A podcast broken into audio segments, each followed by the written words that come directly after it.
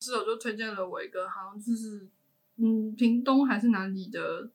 七王爷，然后就说 还蛮准的，他每次都用那个，我就想啊，好，那我也来试试看。然后结果我之前那时候钱找到了，他是说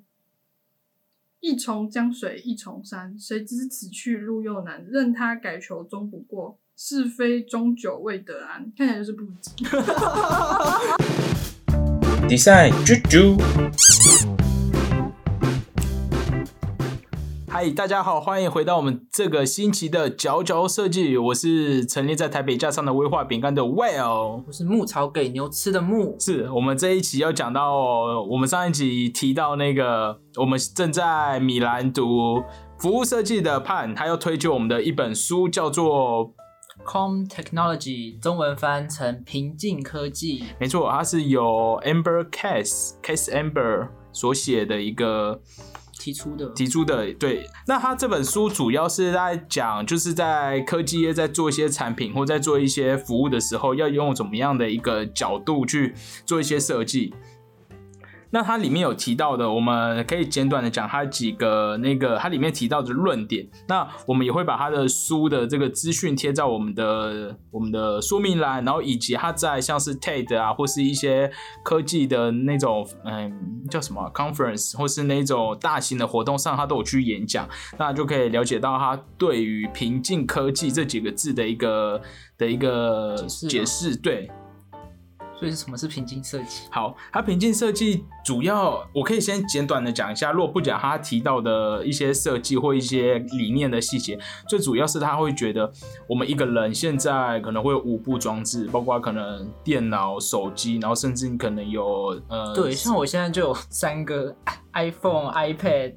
MacBook，对，然后它里面就提到，因为像我们现在人一人可能有五个，然后它也可能是不包括是我们这一种有屏幕的电子产品，有些可能是呃，你可能智慧的车辆啊，甚甚至可能智慧的冰箱、智慧的慧家电对，那他就想，那我们全球人口有几亿啊？反正好几亿人嘛，然后再乘以五，就会是一个很庞大数量的一个装置。那就想，如果每个装置都会都会像手机一样一直跳讯息出来给我们，或者一直提醒我们的话，整个世界就会变得很混乱。所以它的平静设计，它最主要的一个点，或者它有一个很大的一个点，是在讨论说。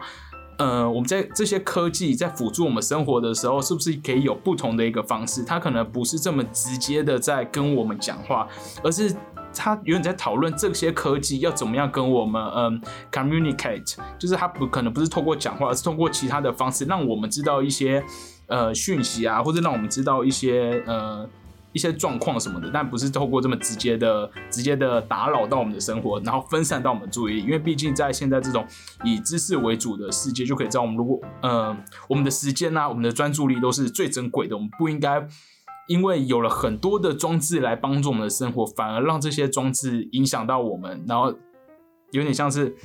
分散掉我们注意力。对，那像其实，在讲它细节理念之前，其实可以注意到，我们现在有很多的 app，像是那种种树啊，或者盖城市，它就会希望大家是不要一直拿起手机的，可以把你的时间好好专注。那甚至像是我蛮喜欢 iPhone 的一个设计，它里面有一个禁止打扰。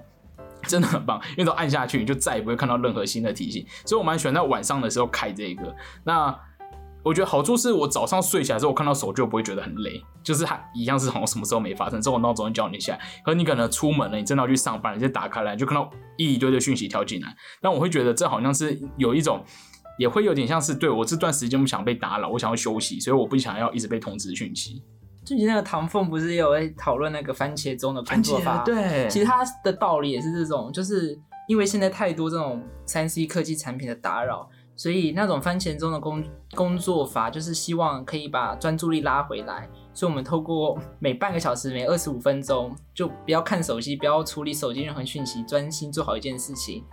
然后再来剩下的五分钟再快速浏览一下。其实我觉得道理是差不多的。对，没错。那像我们刚刚讲到这种都是比较偏服务的，那它其实它里面有讲到，我觉得很很偏产品设计的东西，所以蛮适合产品设计在产品设计师在做未来的产品的时候可以考量到这种方式。OK，那我们现在要来讲一下它的八个主题。那他第一个讲到的是说，科技需所求最低限度人人类注意力，这个是什么呢？它里面提了一个很有趣的烧开水的一个的一个概念。那大家可以想象，我们在烧开水的时候，你可能把水，嗯、你就是把水倒到茶壶，然后放到瓦斯炉转开火之后，你就会离开。那这时候这个茶壶其实也不会通知你它正在煮，但是呢，这个水要煮好的时候，茶壶上面就会有一个这个叫什么啊鸟什么笛吗？鸣笛，鸟鸣笛嗯的结构，它就会。哔哔哔哔哔哔叫，所以它就会把你的注意力集中到那个注集中到那个茶壶，所以它有人在讲什么，就是他透过那个声音去提醒你，哎、你要要回来，因为开水已经滚了。对它，所以它不会一直怎么去打扰你，抓你的它只有在正确的时间去抓你的注意力。所以对，所以对，所以这个设计师觉得这是一个我们应该科技不要太去抓住我们的注意力，应该要用最低限度的，有点是让我们知道它在运作，但是不会打扰到我们，而是在需要的时候才会打扰到，才才会通知我们。这个作者提的另外一个很有趣的一个主题是，他在讲汽车的引擎声。那汽车的引擎声就是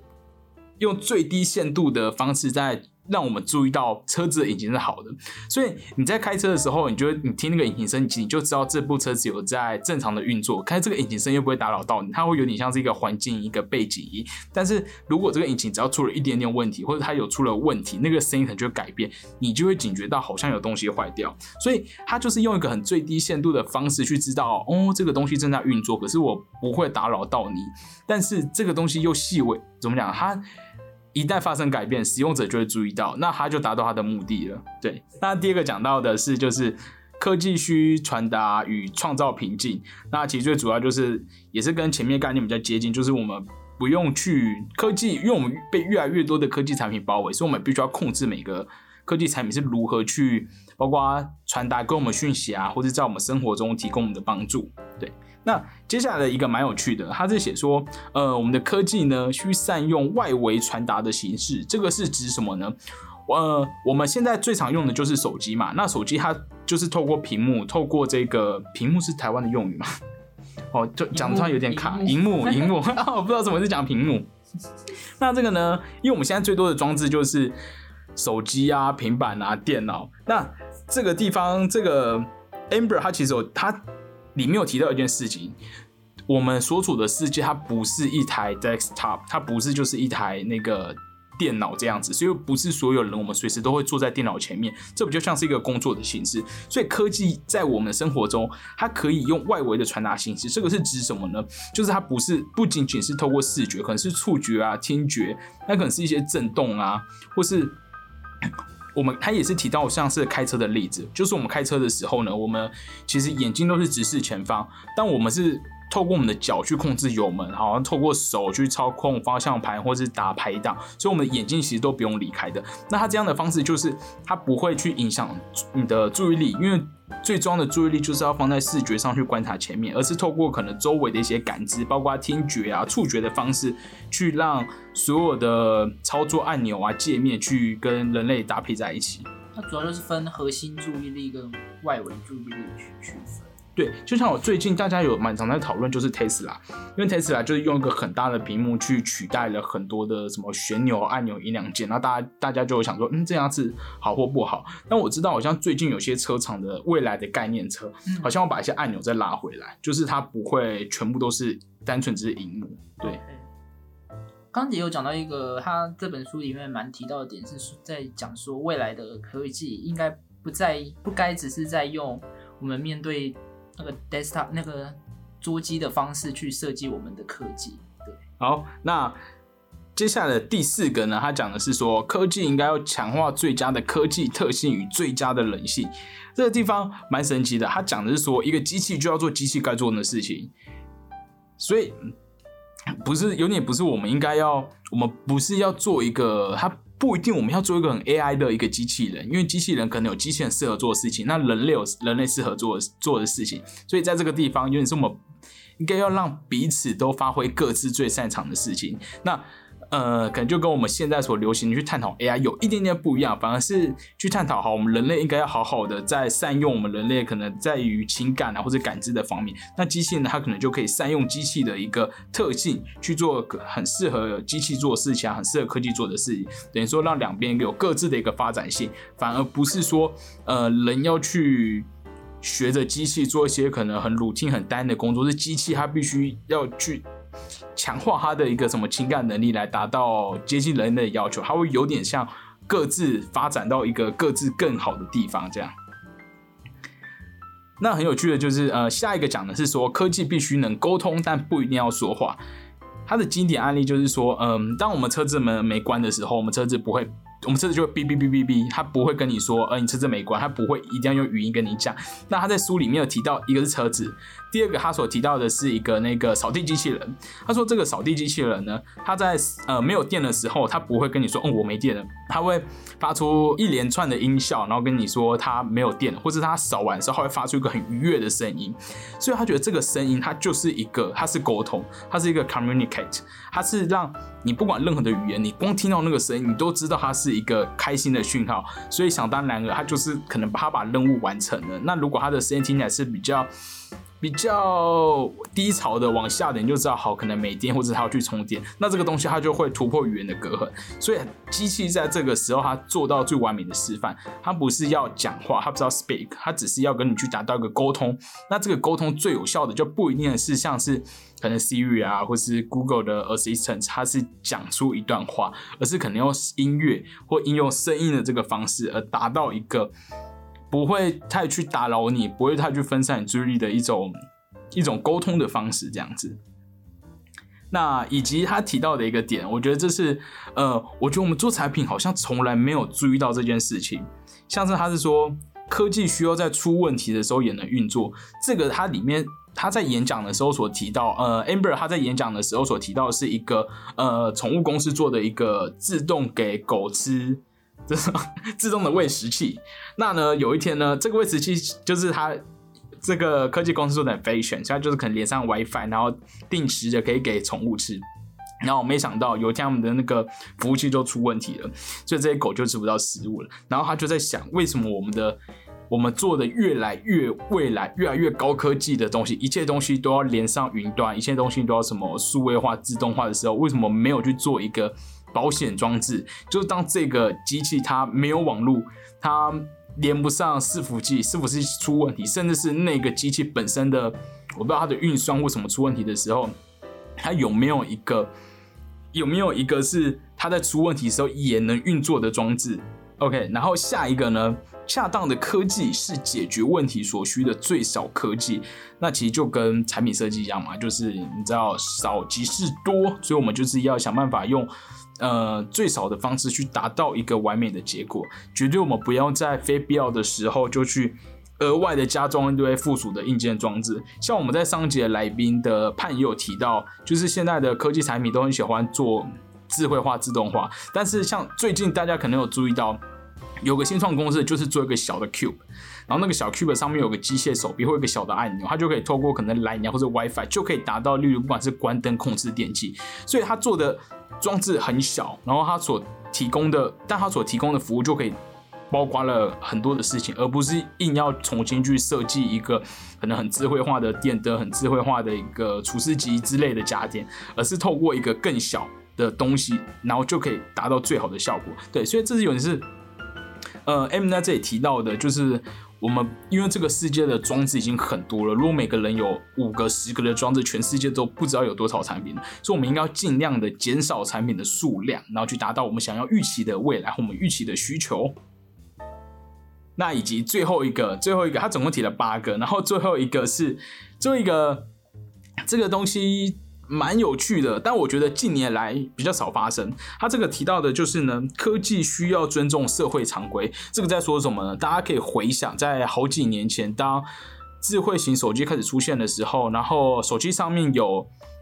照相的功能，然后大家就会开始担心说，哎，那照相，大家这样不是就是很容易偷拍吗？或拍来拍去，那我不是是随时都会被监控？但当然，在现在的这个社会中，的确还是有这样的事情发生。可是民众一般，你看到一个人在拿手机的时候，你并不会就下意识说他可能想偷拍你。当然，他有可能偷拍你啊，但是应该说，当时的环境氛围有点是大家还没有准备好，说我们每个人手上都会有，不管是手呃照相啊、录影的这个功能，所以大家会有这样的害怕。所以我们那时候社会还没有达到这样。的共识，那这样的前提所提出来的产品呢，大家可能就有个学习，有点类似学习曲线，或是整个社会的一个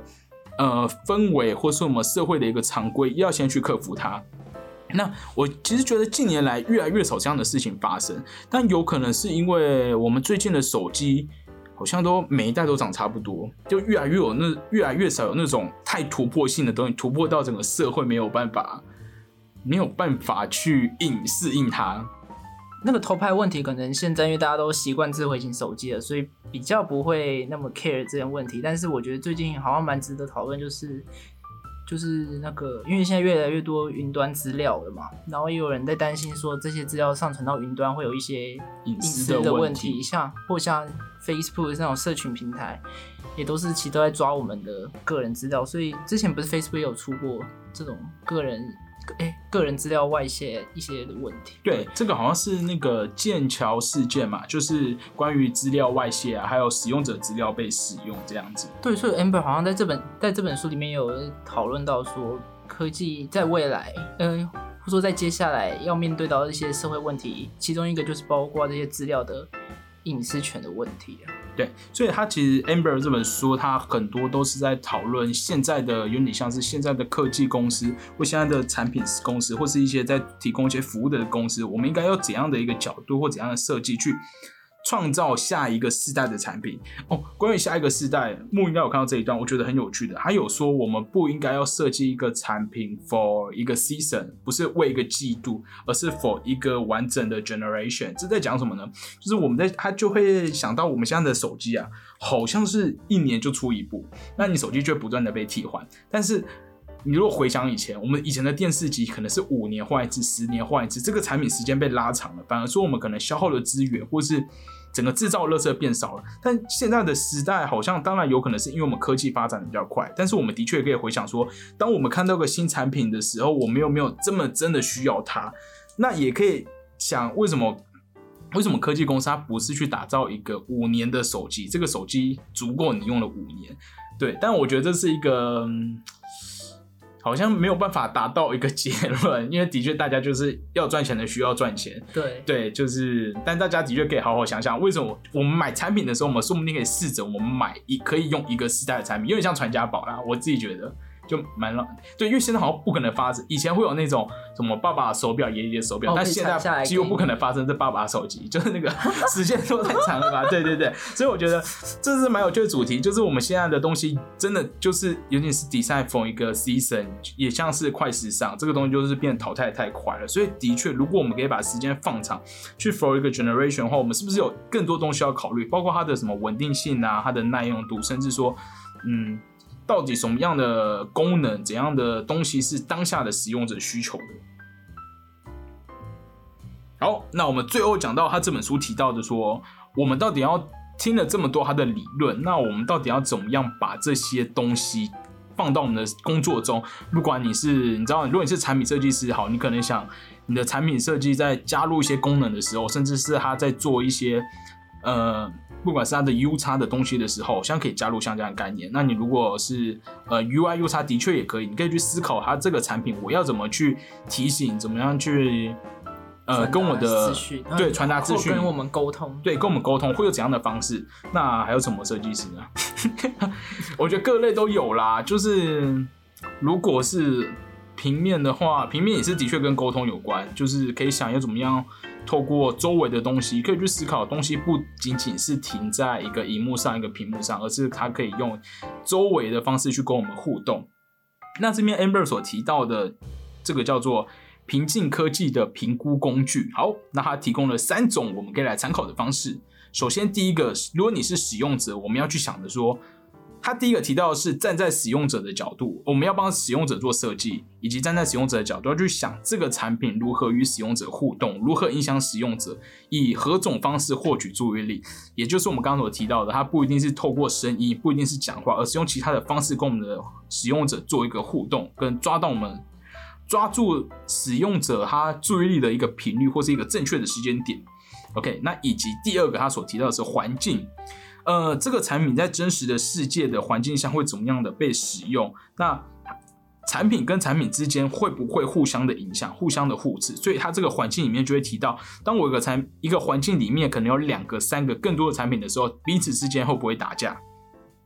那哎，其实这个苹果就做得很好，因为像是现在好像你 iPhone 如果你在你的电脑附近，如果有电话打来，其实我现在还是有时候会每个都响很吵，但是我知道其实电话打来有时候是笔电，啊，说 Messenger 打来的时候吗？Messenger 或者我记得一般好像也会，就是它会是从 Mac 里面跳出来，它不会所有装置都一起响。但是我目前遇到比较恐怖是 Line，就是有人 Line 打给我，我的所有装置就一起响，很可怕。然后因为可能会延迟，所以我可能手机按下去之后，我的可能 iPad 或者电脑哦，还在亮。没改。对，所以这是，所以这是软体那个软 App 跟 App 本身的问题。可能是或者他们可能还没有意识到这个问题，对，或是说不定他们有意识到，因为早按下去，下就挂掉。可是，在这种网络延迟，就是他们可能没有考虑到一个单纯真的环境下会发生的事情。对，所以我觉得这蛮有趣的，因为是我们如果在设计一个产品，我们要想那个使用者周遭是不是其他产品。假设我们要设计一个厨房的东西，可它厨房可能还有电锅，还有的没什么东西，会不会之间互相影响？这好像是一个很值得讨论的点，就是在一个新产品它的环境的时候，之间会不会有冲突啊或打架的发生？那以及他所提到的第三个就是资讯层面，呃，我们资讯产品要提供怎样的资讯才是呃对使用者最有注意的，以及要如何储存，或是当资讯不见的时候会发生什么事情，这些就提到第一个，可能刚刚包括了呃隐私权的问题，就是如何储存我们的资讯在云端。那以及他提到的第二个是，当秩序不见时会发生什么事情呢？就像是刚刚前面提到的一个自动化的喂食器，当我的一个 server 出现问题的时候，我的机械不能有指令运作，它有没有办法自己活下来？还有没有办法独立的继续喂的狗？因为它如果是一个跟生命、跟照护有关的东西，那就变得非常重要的。如果是一个老人的照护照护装备，它会不会在突然没有蓝牙、呃，突然没有网络、突然异常异常的时候，它还是可以提供一个。对，嗯，因为像一个最低限度的帮助，至少是可以支撑住，它不会立刻就整个崩解掉。我觉得这是一个很有趣的概念。现在我觉得比较做到的，可能就只有 Google 浏览器，就是它让你个游戏可以玩那只小恐龙叫，它不会让你的心智崩解。也就你没有网络之后，你可能快要崩解，它还是不完全是这个概念，但他某部分程度上还是有去思考这个问题。这应该是我唯一观察到斗的话，要怎么样？不要让他这个至少不要让使用者崩溃。对他还是有尝试在降低这个 这个故障中所造成的损伤。对，所以这是我目前想到的唯一可能发生。对，以上就是这一本《平静科技》。那这本书它在台湾刚出了中文版吗？很久了吗？出很久了，好，我先剪掉。好，这本书在台湾有中文版，对但它的我老实说，它中文版的那个封面真的真的太丑了，因为它好像有个名题，就写着四个超大字“平静科技”，这是欧莱里的书都这种风格啊。好像我他们一系列书都就很丑，但是 大家如果 大家如果不想买，像我就是看到中文版的那个书，我就真的买不下去。大家可以去上各大的 media，还有各大的就是 YouTube 的影音网站上面都有这一个呃 Amber Case 的各种的影片，还有他的演讲。其实他的他的概念其实很简单，所以我觉得如果透过一些透过他的一两个演讲，或是你看一些不管是英文或中文的 media 的文章，都可以快速的了解到这个概念。那我想这个。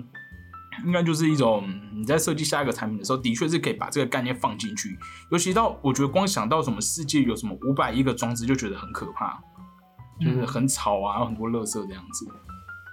对，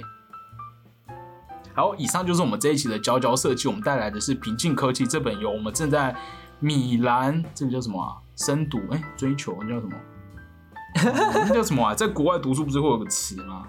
求学求没有，就是那种更更精准的词是什么？深造吗，深造，深造啊！哎派还在嘉宾还在我现场 就是都在听我们怎么介绍他讲这本书。对，就是就是对，以上就是有这个在米兰深造的这个判所提供的平静科技。那不管我觉得它对于产品设计或是你在做 U 叉 UI 都非常有帮助哦。好，以上就是我们这集的佼佼设计。那我们欢迎大家，如果觉得我们节目不错的话，可以在我们的 Apple Podcast 给我们五颗星。然后，如果你不想给五颗星，想给低一点的星星，也呃希望大家可以留下一些评论，就是让我们可以知道可能我们进步对如何进步，或是有哪些地方我们可能可以用更清楚的方式来讲。那我们就更期待大家的回馈哦。也可以追踪我们的 IG、对，没错，我们有开 IG，有开 Facebook、Facebook，是专业。对，那我们 IG 就会着重在于在于一些我们当期当期我们的主题的一些可能是图面的辅助，让你知道我们在那一期的节目里面所提到的一些设计案例的照片啊，或是一些文字。那我们在 Facebook 里面我们会。嗯，更详细的列出来我们每一期主题的一些它的一些理论，或是它一些实作的方法，会用比较多详细的文字内容来做介绍。那大家就可以根据自己的需求来追踪我们的相关的一些社群媒体哦。好，谢谢大家。欸可是欧莱雅的书 怎样真？的都是那种风哎格，有，我看到对一直是动物。但是我们谁会想买、啊？可是他国外就是这样子的设嗯嗯嗯嗯，。但我不知道为什么国外的时候还可以接受，但我觉得是名体啦，国外国外又没有用我觉得有国外衬线的。是他们没有在 care，就是书的封面或什么，哦他们其实更在意那个。对啦，其实我觉得国外的那种小说封面，要么很简单，要么其实就不会像台湾这么。他们对于平面印刷的设计那些书真的设计是没有啊。他们更在意书的内容。对说的也是。好，我太肤浅了。那个很多 U 叉，哎，很哎我记得好像你说偏研究类的吗？对 U 叉研。究好像都要去看欧莱伊很多嗯书，嗯他们都嗯专出这种书好或人机就设计研究类的书词也都，就是你知道嗯长这样。就是他们花更多心思在内对，在内容，这样也不错啊。你知道最近没有啊，你读很多，你基本上去是读别别人的设计研究那些论文，其实也都基全部都走文字，而且有些甚至有一些那种，因为他们是基本上是发展发发表在一些学术的杂志上面，所以那些排版很可怕。我可以当那个后记，就是我音乐快跑完之后又讲。好，我们那时候还有就是决定要不要回去的时候，还有决定说要不要筹钱。那你们是怎怎么筹钱？在网络上吗？对，然后那时候反正我室友就推荐了我一个，好像就是嗯屏东还是哪里的西王爷，然后就说还蛮准的，他每次都用那个，我就想啊好，那我也来试试看。然后结果我记得那时候钱找到了，他就说。一重江水一重山，谁知此去路又难，任他改求终不过，是非终究未得安。看起来就是不急，但你们还是不管他就回来了。还是回来那你现在回来有想去还愿吗？或是去拜一下？去屏东，去屏东一下去感谢一下。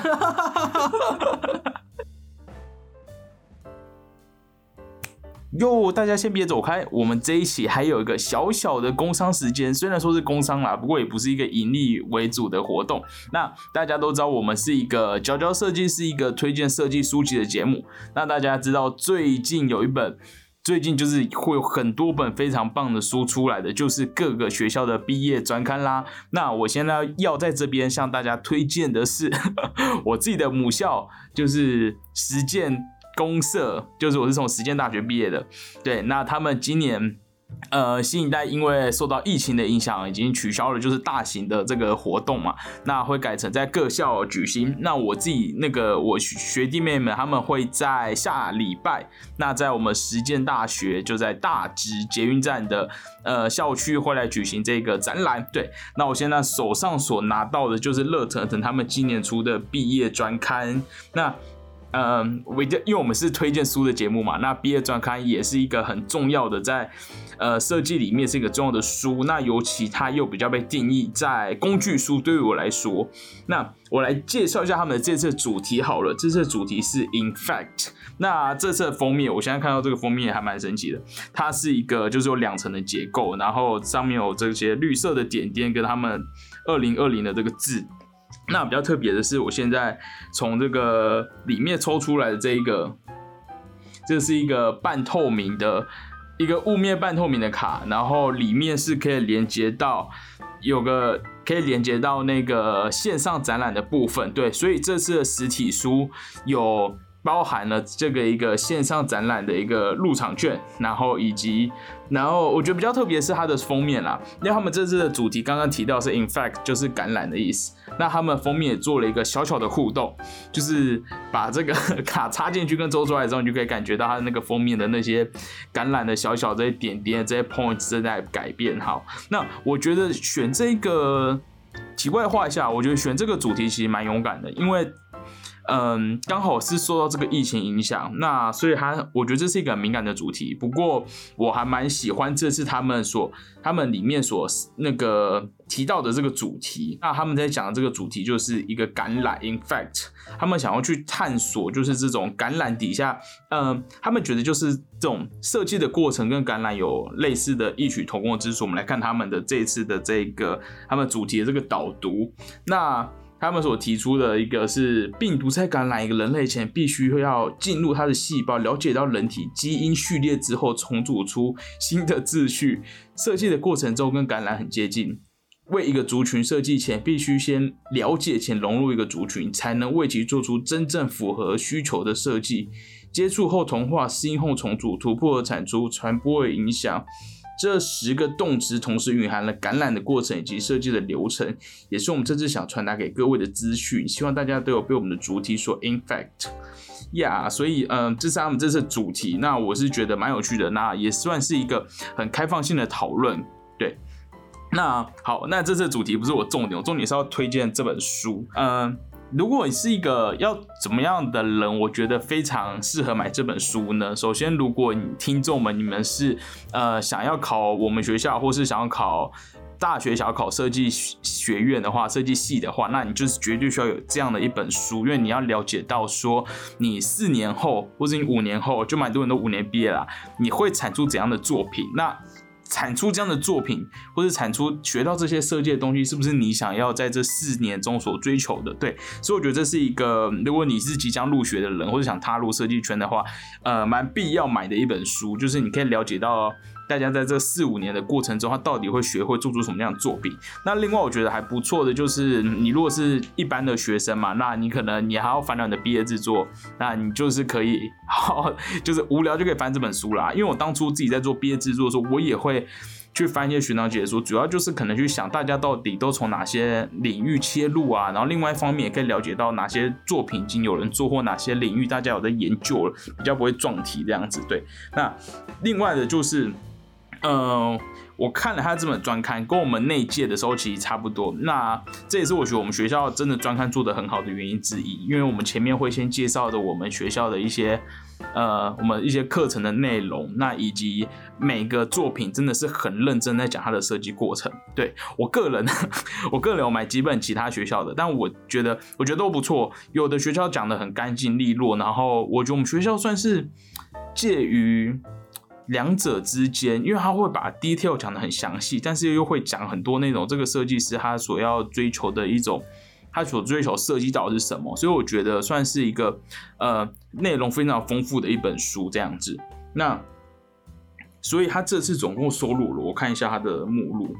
这总共收录了九十一件作品，听说是历年之多。这对，所以你知道这本书里面，你可以一次看到九十一件的作品，然后跟它的一个设计过程。对，那好，然后我想要这些，就是这本，就是我们每年每年我们实践公社都会出的毕业专刊这样子。那既然我都已经拿到这本书了，我就想要讲一下我在里面看到几个不错的作品来跟大家分享一下。然后如果有兴趣的话，也可以去买这本专刊，去了解到它更多的设计细节。那我第一个想要讲的是这个 Fire Horse Bag，那它是一个学弟做的。那它主要的，它我觉得长得很好看。它就是把这个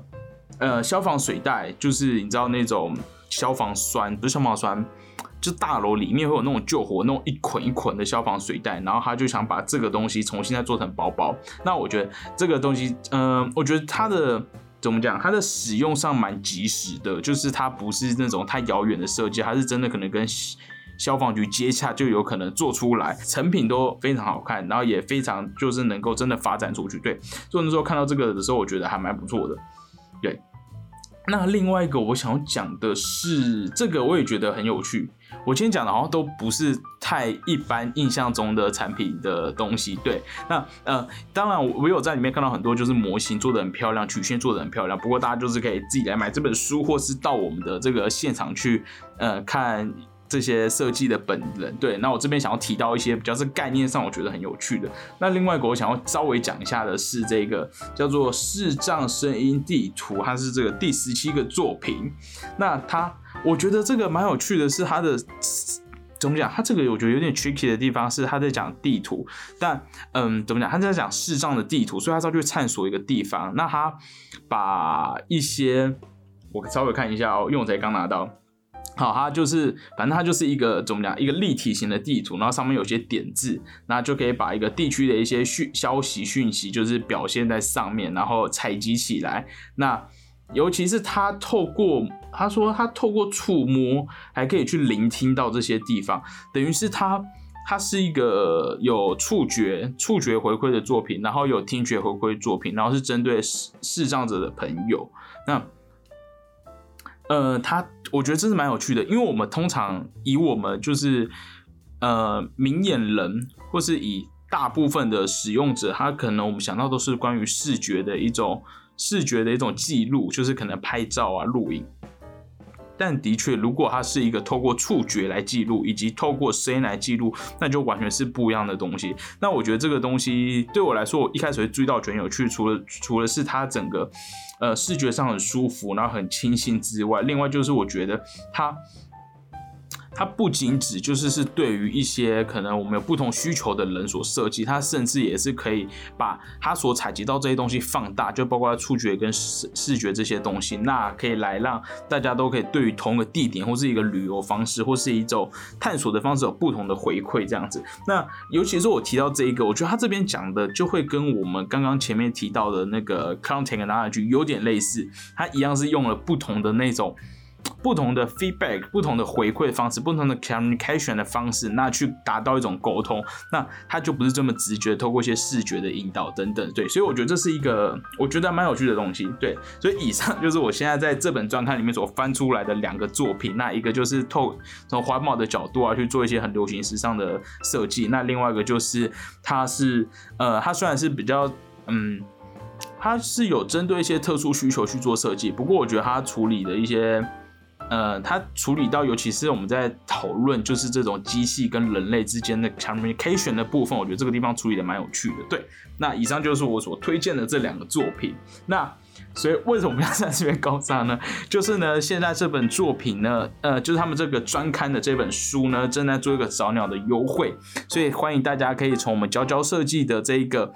link，我们底下放个 link 进去购买我们，这就是这一期实践公社所出的。这个二零二零年 Infact 的实践公社毕业专刊，那现在就是有早鸟的九百九十九元优惠。那本身是没有就是盈利的这个这个这个工商，对，纯粹是因为我曾经也是呃算是平面组的一员，然后以前在学校也做了很多这些东西，对，所以我就蛮想透过这个机会，加上我们是一个说设计书籍的节目嘛，那你知道专刊也是一个非常重要的一种。它记录了就是九呃记录了多少四十几位新兴设计师的一个作品记录，那以及它也是代表着这个今年的一些学生新的设计趋势吧，对，所以我觉得是非常值得推荐给大家的。那对，如果大家有兴趣的话。那欢迎可以到我们的展场来参观，那以及透过我的林姐来购买这本书哦，这样子对。那呃，如果大家有特别购买的话，也欢迎在备注的地方可以打上一个第三区区，或者是角角设计，或者是说你为什么会注意到这本书，对，然后让我们可以知道，就是我们的。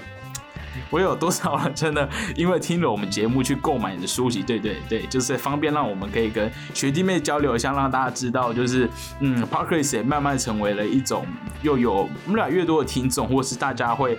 嗯特别去因为我们节目去关注一些设计的新的消息是的。那以上就是我们这次。短暂好像没有短暂，一聊就聊了蛮多。毕竟这边收集了你知道九十一个作品呢。那我翻了一下，有家具啊，交通工具，然后交通工具也是有摄影照都拍得很漂亮。对我觉得这是我们这个专刊的最大的也是其中一个特色，就是用我们的摄影照都要求的非常严格。我真的要说，这摄影照真的很漂亮，因为我们自己那一届也是，就是所有的照片都会一直被筛选，然后摄影照都花好多时间跟心力去做。那我觉得最重要是我们的专刊就有坚持，它没有任何一张是 rendering，所以你看到的东西都是实际的模型、实际的光去打出来的好看、正确的光。所以我觉得这是大家为什么必买的原因。你可以看一些这些作品是怎么样被好好的拍照，然后好好的被呈现在里面。好，好，那我就不多说啦。那我我们就是呃。我本身也会去看展啊，那看完我们可能会在下期的 podcast 或是之后的 podcast 再跟大家介绍一下我们这次在这些毕业展里面有注意到哪些有趣的消息哦。好，那我们就下次再见，拜拜。